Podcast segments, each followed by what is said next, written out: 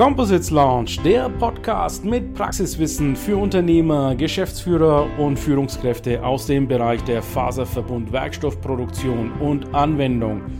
Wir präsentieren dir regelmäßig Innovationen und anwendungsspezifisches Know-how, das deine Leichtbau- und Festigkeitsanforderungen löst.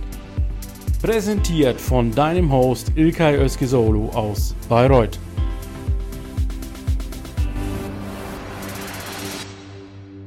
So the next stop is a beautiful, fantastic car, which is in our backdrop here, and we will talk about it with Naomi from KS Composites here in the UK. Hi.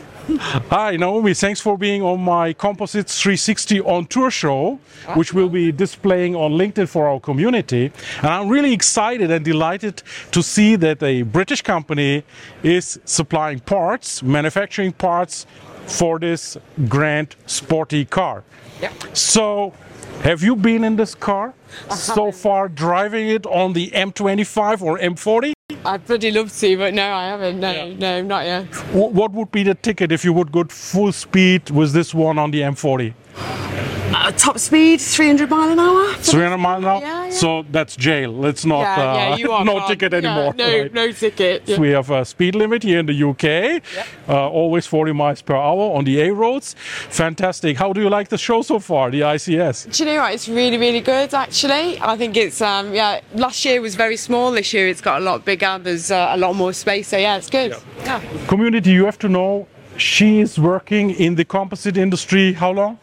27 years now. 27 years now. The fantastic part is she knows how to apply composites. I do. I do. My microphone is a what is it? It's a 1K. It's a 1K. She, Plain with. plain weave, and she says it's difficult to, to drape. So my regards on Oliver and his team that they did a fantastic job with this microphone. But let's talk about this sporty car. Mm-hmm. So tell me when you talk with a sports car manufacturer, Yeah. what is the first step you typically do with them? So we will go through a DFM process with them. So that's a design for manufacture. Yeah. So we will let them know they will- they will come to us with uh, wetted surfaces, and we'll tell them whether it's possible to make it or whether it's not, or if there was a quicker way or a more efficient, easier way to manufacture that part. So we, that would be our first interaction with them. Thanks for in- introducing us to the process. And now we are at this Hennessey sports car here. Very shiny surface, Yeah. very shiny look. What fabric is this? Can you talk, talk us all about that? Uh, Yeah, I can. This is a, a two by two twill. Uh, it's got a herringbone pattern down the centre line, which is um, This one? Yeah. Uh, so the way, this one? yes, that one there. So it, it comes in. It looks racy.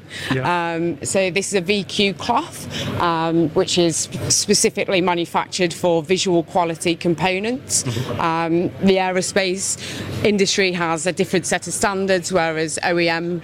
Uh, car manufacturers they have a much tighter standard so you can't have defects within the base raw material uh, so we have to make sure that we have processes within our process to make sure we capture anything like that and are able to uh, you know manufacture components like what you're seeing here on the car Yeah, beautiful. So this is the, the, the, the roof. Then we got, is this the bonnet or what would you say to that part?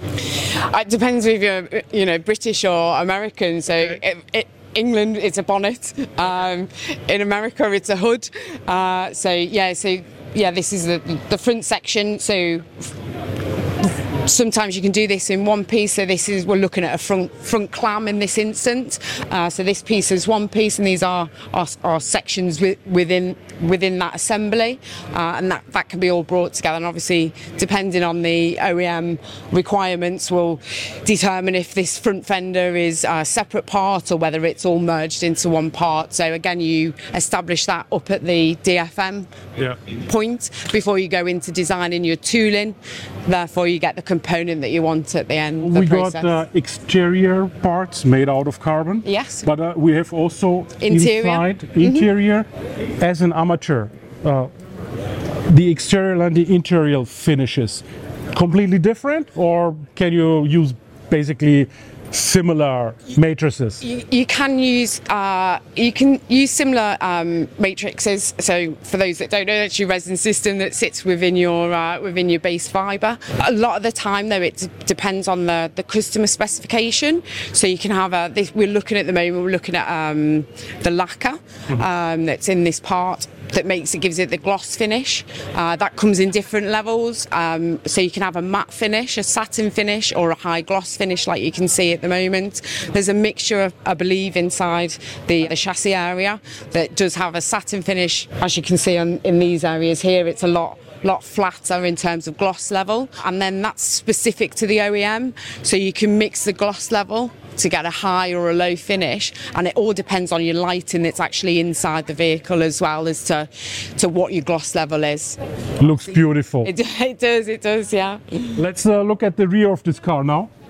So, would this part be also a composite part? This body in black? yes yeah yeah It's yellow now, It is, painted, yeah, underneath, but yeah. underneath it's a carbon Yes, carbon- possibly. Yeah. carbon panel. Um, so there's different different system as well. So for exposed panels, you'll use a two x two twill VQ. Uh, but for a painted panel, there's also materials that are out there that are what's called a body panel system. So that takes uh, it's a lot easier to to paint and to colour, and it's uh, more cost effective as opposed to the VQ. So there is a price difference on the materials as well there. So yeah, so it just depends again what the customer specification is. Der Composites Lounge Podcast gefällt dir? Dann empfehle diesen bitte weiter. Du willst noch mehr Tipps zu Composites oder Sichtbarkeit in LinkedIn? Vernetze dich mit Ilkay Özki Solo auf LinkedIn und trete der exklusiven LinkedIn-Gruppe Composites Launch bei. Dort wirst du dich mit Gleichgesinnten über die neuesten Technologietrends austauschen. Tschüss und auf Wiedersehen!